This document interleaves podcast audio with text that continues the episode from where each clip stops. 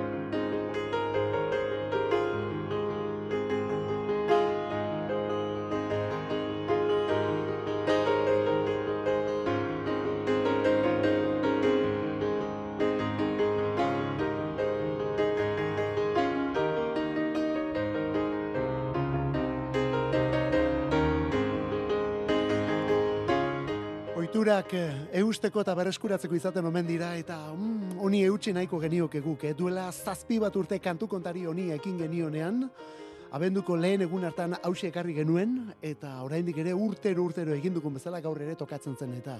Hain zuzen ere, mila deratzireun eta lauro gehitabian, estatu batuetan, Michigango piano jotzaile eta musikari batek, bere laugarren bakarlana eman zuen argitara, December izanekoa, abendua, eta guk, ba hori, e, duela zazpi bat urtetik ona gutxi gora bera, urtero urtero, abendua eta urteko azken hilabetea, beti diskonekin abiatu izan dugu. Bueno, pentsa, urte batzuetan, lehen urteaietan, diskoa bere osota osasunean ere ekartzen genuen eta geure biziko diskorik importantenetako bada inongo zalantzari gabe.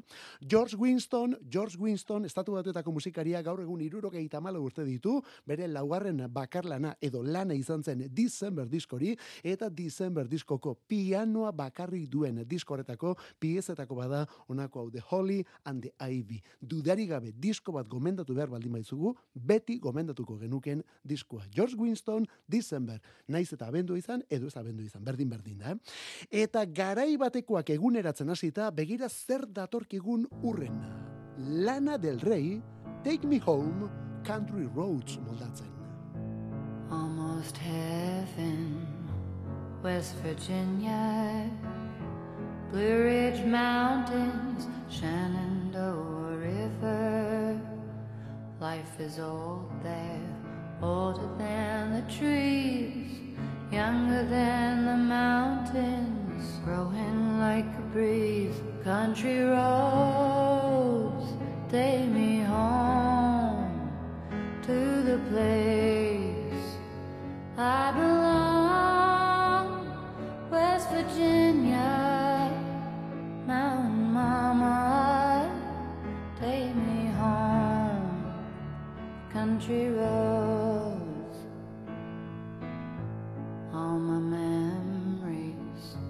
Gather round her. Miner's lady, stranger to blue water, dark and dusty, painted on the sky. Misty taste of moonshine, teardrop in my eye, country roads, take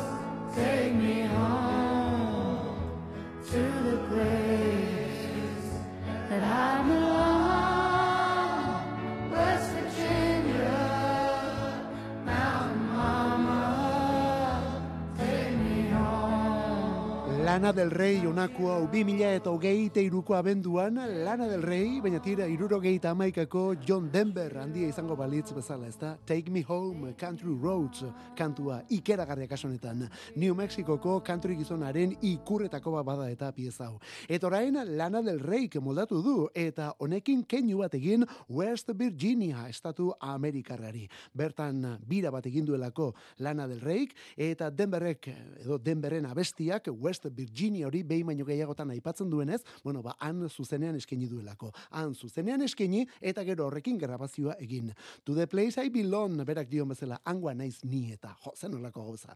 Ba, begira, gaur single egin da orduan, eh? Gaur single egin da. Eta egia na, Lana del Rey oso gustoko dugu eta bersioak merezi du ondo dago, baina nala ere originala denberrena. Lehen da bizikura batez ere ura musikaren benetako templuetako bat. Hiru abesti zahar berritu jarriko ditugu eta bata bestearen segidan jarraian jarri gainera. Bigarrena, el último de la fila, yo no danzo al son de los tambores, gaur atera da, desbarajuste piramidal, bersioen diskoa.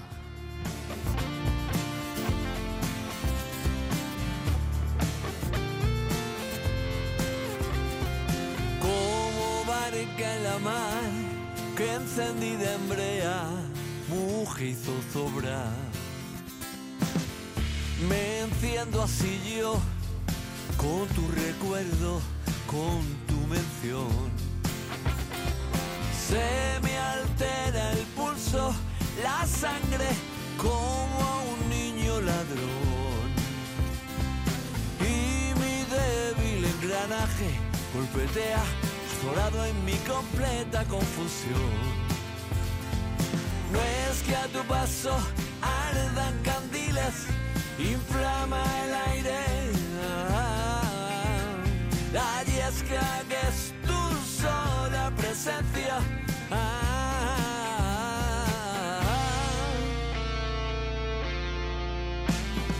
Si tan solo al pensar que él encontrará morada entre tus pies.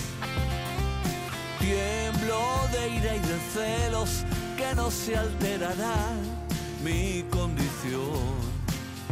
Al saber de al alcance de sus besos, bandolero, prendió hogueras que no supe mantener. Ya no dan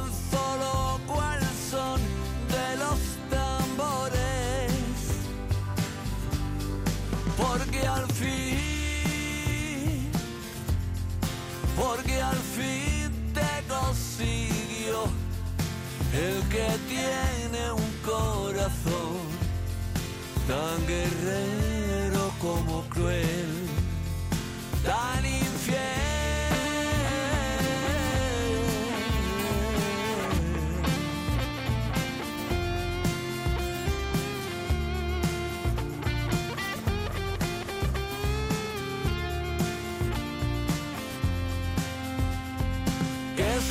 se desencajen las baldosas a mi paso, que se abran cimas,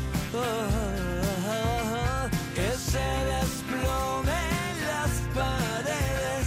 Sobre mí que en tu regazo supliqué, como vaneca en la mar que ha roto el timón, ya al pairo va. Como barca en la mar, yo ardo por ti, custodio que fui. Que no piense que obtiene tu favor por dar tesoros,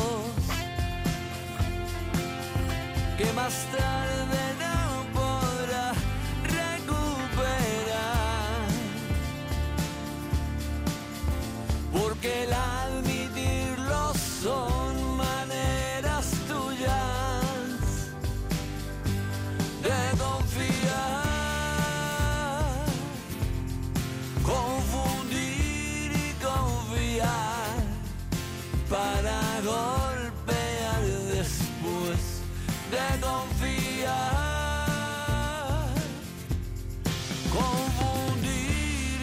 Desbarajuste piramida, logeita lau abesti, laurogeiko hasieratik, laurogeita amarreko hasiera bitarteko, hogeita lau pieza eta kasu batzuetan oso oso ezagunak gainera, eh? Denak hori bai, bersio berrituetan, dena 2000 eta hogeita iru honetara ekarria. Hori da azken batean desbarajuste piramidal, hogeita lau klasikoren berinterpretazioa. Eta hiru talde ezberdinen kantuak topatuko ditugu lan bikoitzonetan, hiru talde ezberdinenak. Los rápidos, los burros eta el último de la filaren abestiak alegia. Hiru talde dira, hiru izen ezberdin, baina izana azken batean bakarra, eh? Manolo García eta Kimi Porteten izana alegia. Bi horienak izan zirelako hiru talde horiek. Ez dago hemen hala ere berre elkartzerik, eh? Elkarrekin aritu dira, baina hemen ez dago berre elkartzerik. eh? Bira eta kontzerturik ere ez. Bi urtez aritu omen dira hau prestatu eta grabatzen, eta hemendik aurrerakoa bakoitzak bere aldetik egin gomendu. Esate baterako, Manolo García bakarka orduan, Manolo García bakarka zuzenean arituko da Bilbon datorren urteko azaroan, azaroaren hogeita iruan.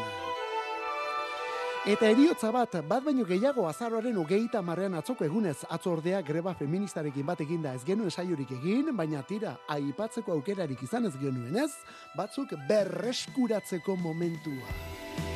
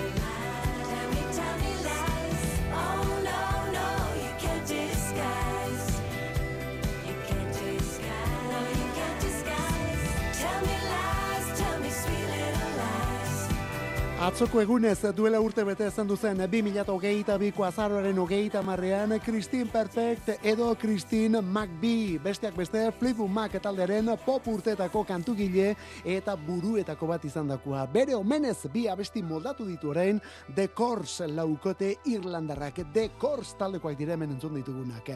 Eta Mick Fleetwood jaunari asko gustatu zaio bai ideia eta emaitzak beste horren beste. Songbird balada da bat, Songbird balada Rumors diskoko azken kantu benetan intimista ura alegia. Eta mila beratzirun eta laurogeita zazpiko Tango in the Night diskoko Little Lies hau bestea. Biak orain, esan bezala, The Course taldeak moldatuta. Gaur argitaratu dutelako disko bat, Best of the Course izeneko. Agian baduzu, baina orain ber argitalpena dator. Eta kasunetan zabaldu duten ber argit, argitalpena gainera. E, lehen aldiz, viniluan ere argitaratu dutelako, eta gainera kantuak gehitu dituztelako eta gehigarri horietan Christine McVitie egindako bi bersio edo omenaldi hauek horietako bat Little Lies. Eta Irlandatik atera gabe The Pox taldean oski, The Pox honen izena If I Shall Fall in Grace with God. Ea nola itzultzen dugun abesti honen izenburua. Jainkoarekin asarretzen barra.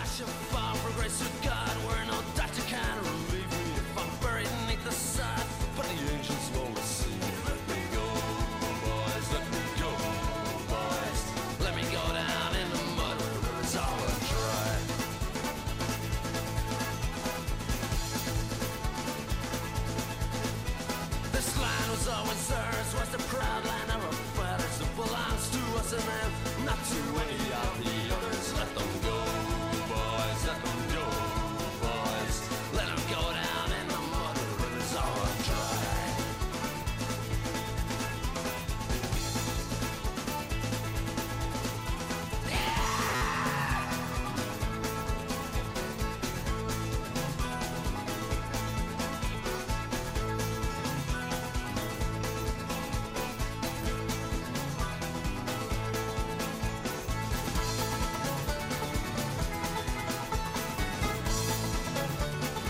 Irlandatik eta country munduan hain erabilia den banjo eta guzti Irlandatik datorren instrumentu horrekin orduan Fox taldekoak If I Shall Fall in Grace with God kantuaren izena. Eta horrelako zerbait eskatzen zuen McGowan jaunak lauro geita sortzian. Ba begira, azkenean atzo erori da Irlandar abeslari eta elementu hau. Iruro geita bost urte zituen, duela aste gutxi, ekarri genuen bere osasun egoera larriaren albistea kantu kontari honetara, bere taldekideen ospitaleko despedidoria aipatu genuen, bere emaztearen atseka behitzak ere bai, duela egun gutxi, etxera eraman zutela ere zabaldu zen, eta atzo azken berria. Shane McGowan zendu da, Shane McGowan, gauza ja jakina munduan barrena, eh? Irlandar folk eta taberna eta bizikeraren ikurretako bat. Lauro geiko amarkadan batez ere egin zituen abesti eta bersioak mundialak izan ziren. Lauro geikoak mundialak. Baina ez hori bakarrik. Lauro geita amarreko Summer in Sayana hau ere, hau ere benetan zoragarria delako. When it's summer inside and the moon is full of rainbows. When it's summer inside, then we go through many changes. When it's summer inside, then all I really know is that I truly am. In the summer inside in the summer inside, in the summer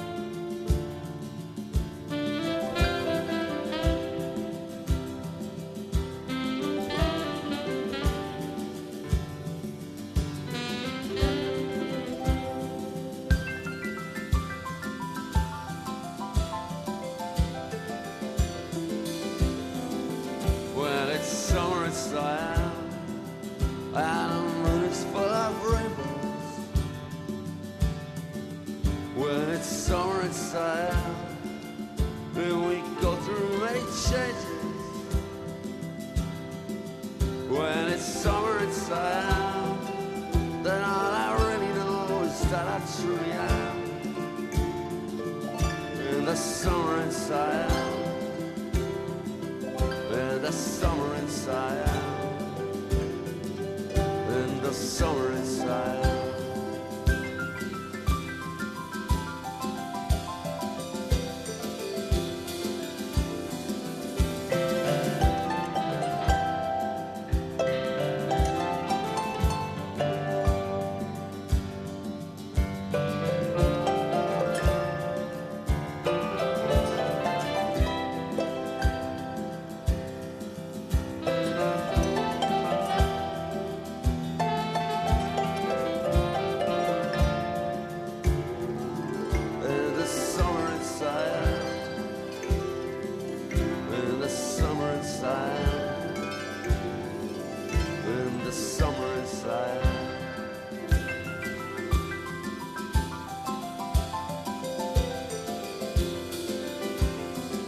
Pox taldekoak orduan, The eta mila beratzerun eta lauro marreko Summer in Siam kantua, eta zer esango dugu, balada, bueno, horrelako zerbait, ezta?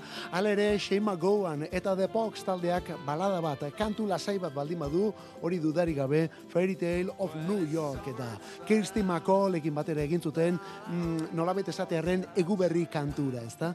Eta eguberri kantu bat esan da, gauza jakina da, eguberri ero irrati denetara agertzen dela abesti hori, The Poxen Fairy Tale of New York izanekua. Bueno, ba, aurten taldearen jarraitzaileen intentzioa hori omen da. Shane McGowan zendu dela eta hori da talde honen jarraitzaileen intentzioa. Aurtengo eguberritako kantua lehen postua harrapatuko duena hori izatea Fairy Tale of New York. Hain zuzen ere, Mariah Careyren eguberri kantu ospetsua baino zerbait gorago geratzea alegia. Bueno, bori, atzo zendu da Shane McGowan. Eta begira, nola omendu zuen deiedra talde bizkaitarrak 2000 eta emeretzian. Le llamaban Saint Magowan, era el más borracho de la ciudad. Su sangre era Bloody Mary, ningún doctor lo podía sanar. Sus letras olvidaba, se las susurraban los fantasmas en nuestras almas. La tía Irlanda,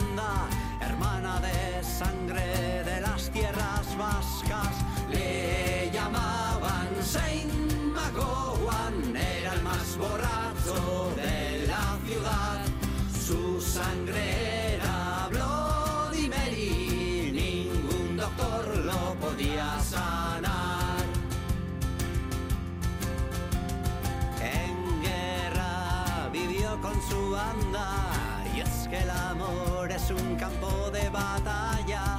Bésame el culo, su frase lapidaria tiembla el mismo Dios ante su llegada.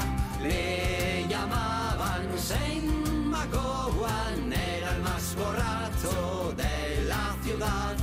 Su sangre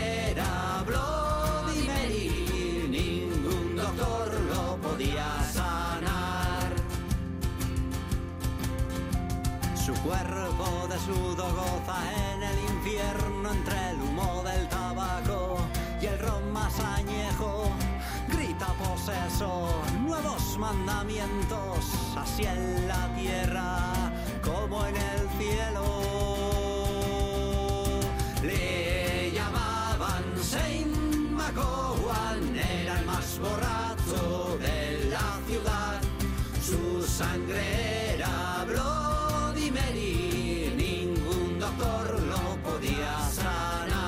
Munduko errespeto, maitasun eta miresmen guztiarekin egindako kantua omen da, eh? De Hiedra, De Hiedra Rebel Folk taldea, Santurtziko Folk taldea, alegia. Folk irlandarra, hori bai, bere garaian, bastakit, zazpi eskale edo bizardunak, edo gerora makonak eta beste hainbat euskal taldek, euskal folk taldek egin izan duten bezala. Izan ere, bai Dubliners eta baita Magowanen The Pox etorrelako taldek eragin nabarmena izan bai dute Euskal Herriko folk celtiar rebelde honetan. Folk celtiar rebelde honetan. Deiedra atzu zendu den Shake McGowan omentzen 2000 eta emeretzian orduan. Ha, eta kantuaren izena Besame el culo. Hortik atera kontuak, eh? Besame el culo. Hori omentzen eta McGowan beraren benetako lelo horietako bat. Eta hogei urte lehenago eskroto edo gabilan. Ze gauza biak egun berean joanak izate, eh? Atzo Shane McGowan eta hogei urte lehenago, atzoko egunez eskroto edo gabilan. Tijuana in Blue. Tijuana.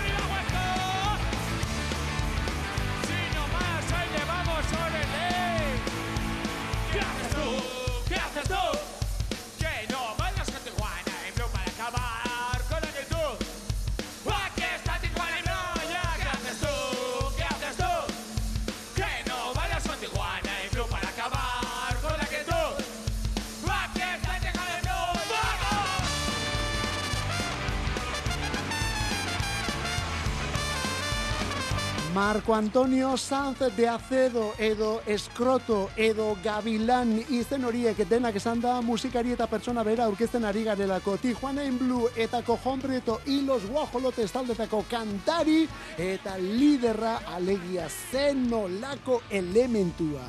2002ko azaroren hogeita amarrean zendu zen, atzoko egunez duela hogei urte zendu zen. Eta bi abenduak bi, atarrabiako toten maretoan, omendu egingo dute gainera, omenaldia egingo diote. Eskroto, Gabilan edo Marco Antoniori omenaldia bihar bertan. Zortzi edo amabi euroko sarrera. Zortzi edo amabi euroko sarrera, segun noiz eta nola erosten duzuen. Zazpi terdietan ateak irekiko dira. Zortzietan kontzertua eta kontzertu bikoitza. Tributo talde biren eskutik. Tijuana garaia omentzeko berriz Tijuana talde arituko da. Eta Cojon Prieto garairako berriz Tajón Prieto y los Cuajolotes. Esnebeltza, esnebidea martxan da. Guazen bai. Esne beltza, siberlutz, Rocky Man. Denak eskiak aidian, guai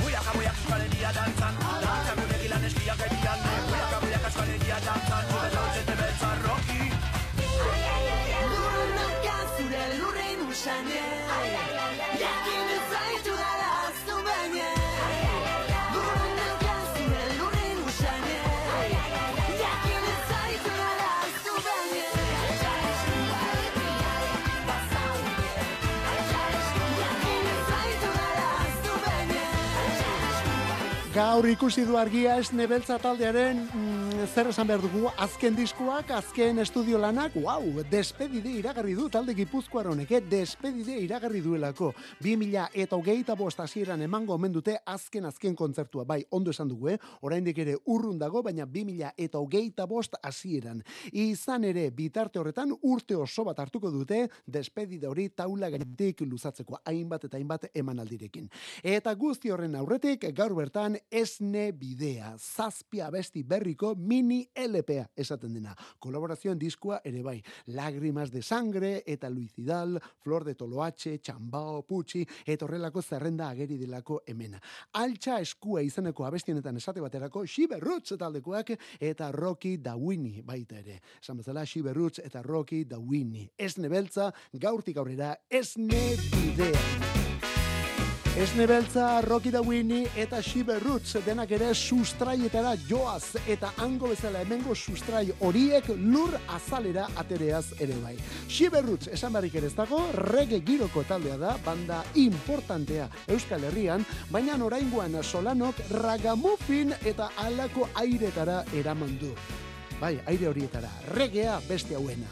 Gure eguzkiaren Izpien ordez dena jaio zen Horregatik itzalek.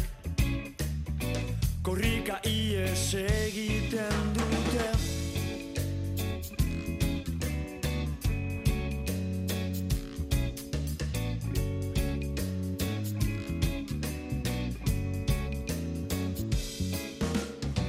Urez estali dena Ez bada inoiz ere lehortzen Gure hitzek ez dute.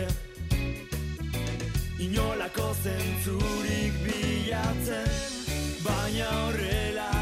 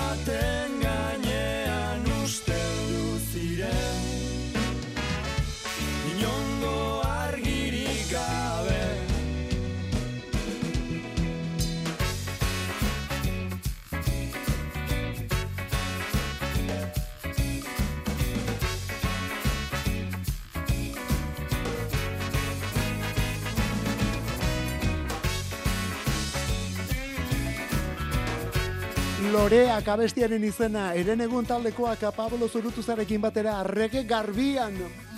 Bueno, edo agian ez horren beste, eh? eska geldotu batean agian, eska geldotu batean.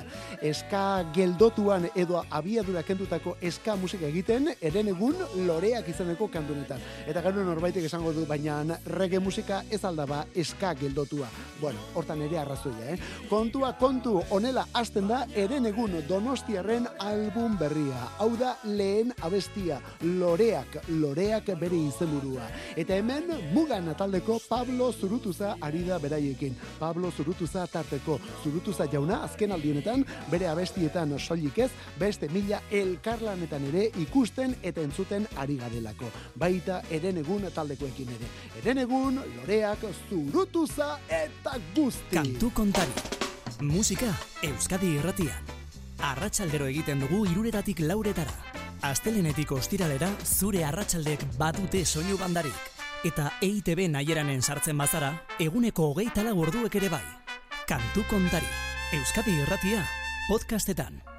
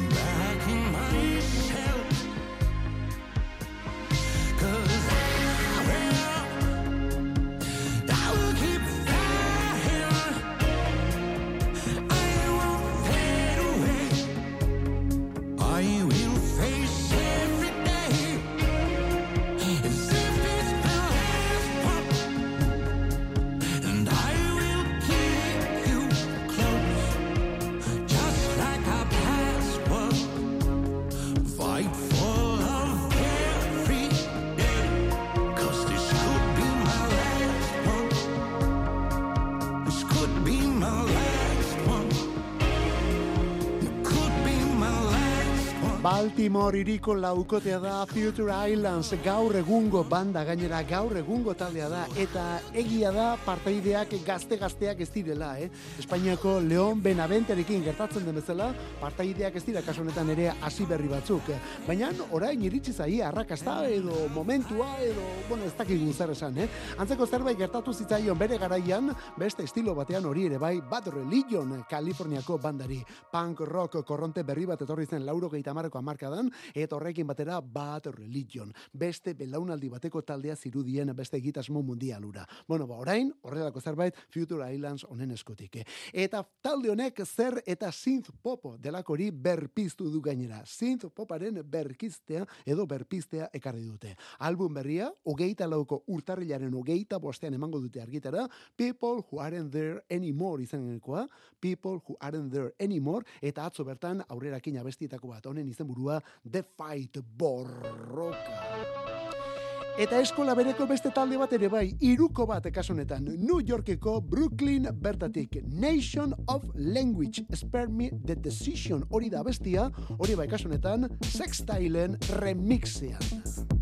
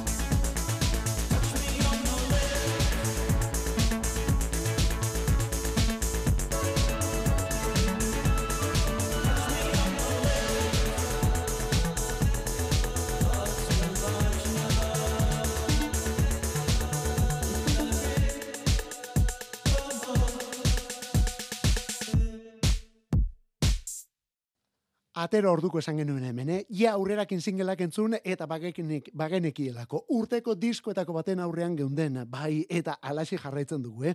Hogeita iruko albunik interesgarrienetako bat, hori da Strange Disciples izeneko hau. Nation of Language iruko New Yorkarraren irugarren emaitza alegia. Irailaren erdialdera iritsi zitzaigun Strange Disciples eta bere azal eta eduki paregabea. Laurogeiko amarkadako synth pop estilo horretan egindako amarkantu eta kontuz aspaldiko estilo izan arren modernitate guztia hau zabalik utzi duena ere bai. Pentsa Routh Trade, Dendakate eta agerkari ingelesak urteko albuna izendatu dute onako. Routh Trade hitzetan hause da 2000 eta hogeite iruko diskorik onena. Nation of Languageen Strange Disciples izenekoa. Orain gainera, kantuen remix berriak erakusten ari dira eta gisa honetan geratu zaie, bueno, ba, berriena. Ze nolako banda eta abesti puska. Brooklynen geunden, East River zeharkatu eta Manhattan. Manhattanen gaude, Hudson River zeharkatu eta New Jersey dagoaz. New Jersey datorkigulako urrengo boskotea. Talde honen izena Real Estate. Hauek ere aste honetan, abestia eta disko berriaren iragarpena.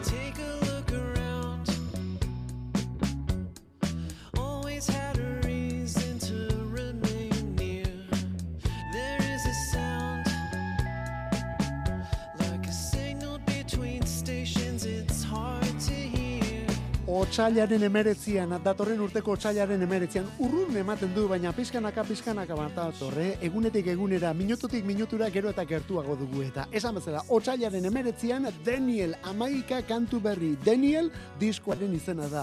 Eta aurrerakina lehen da bizikoa onako Water Underground. Guzti honen atzean, estatu batuetatik, New Jerseytik, Real Estate taldea. Eta hau ere notizia da, Russian Redek ere disko berria iragarri duelako, eta gaur bertan egin du iragarpena gainera, urte pilo baten ondotik. Zenbat dira, bost edo sei izango dira diskoa atera zuenetik, gutxienez gainera, eh? Bueno, ba, ba, omen dator berria, datorren urtean, eta hau abia puntua.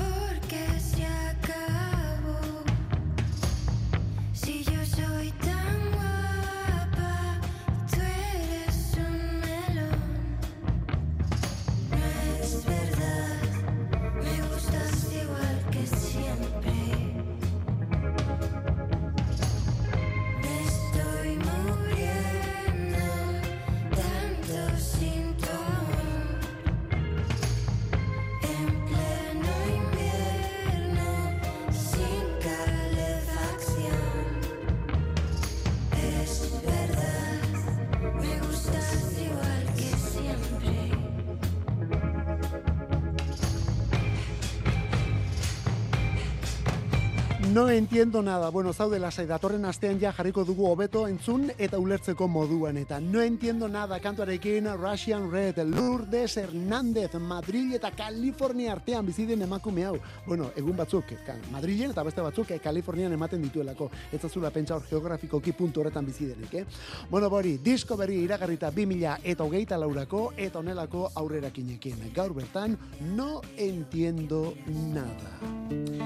Eta gaurko saioaren azken notak izan daitezela mesedez, martxa honen lehen da biziko. Euskiak urtzen du goian, gailurretako elurra, uarkada jauzten ibarrera, geldi gaitza den oldarra. Mikel Laboa eta lau bost diskoko martxa baten lehen notak. Hogeita bost urte dituen alguna honako hau. Eta azken amabost urte hauetan falta da Antiguoko eta Lekeitioko eta Elizondoko eta Euskal Herriko edo zegaitik ez sekula belardiko kantaria.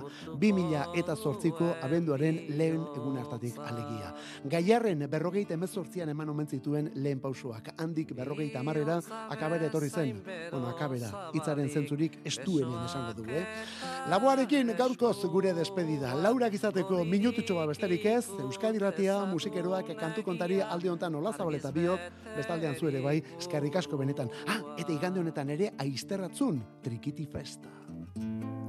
Bate goxe dira bueno, ez gara gu asetuko. Bat inon loturik deino, ez gara libre izango. Bakoitzak urraturik berea, denon artean geurea, etengabe gabiltza baltzen, gizatasunari bidea. Inorez inor menpekorikan, norbere buruan jabe, herri guztio bateginikan, ez gabiltz gerori gabe.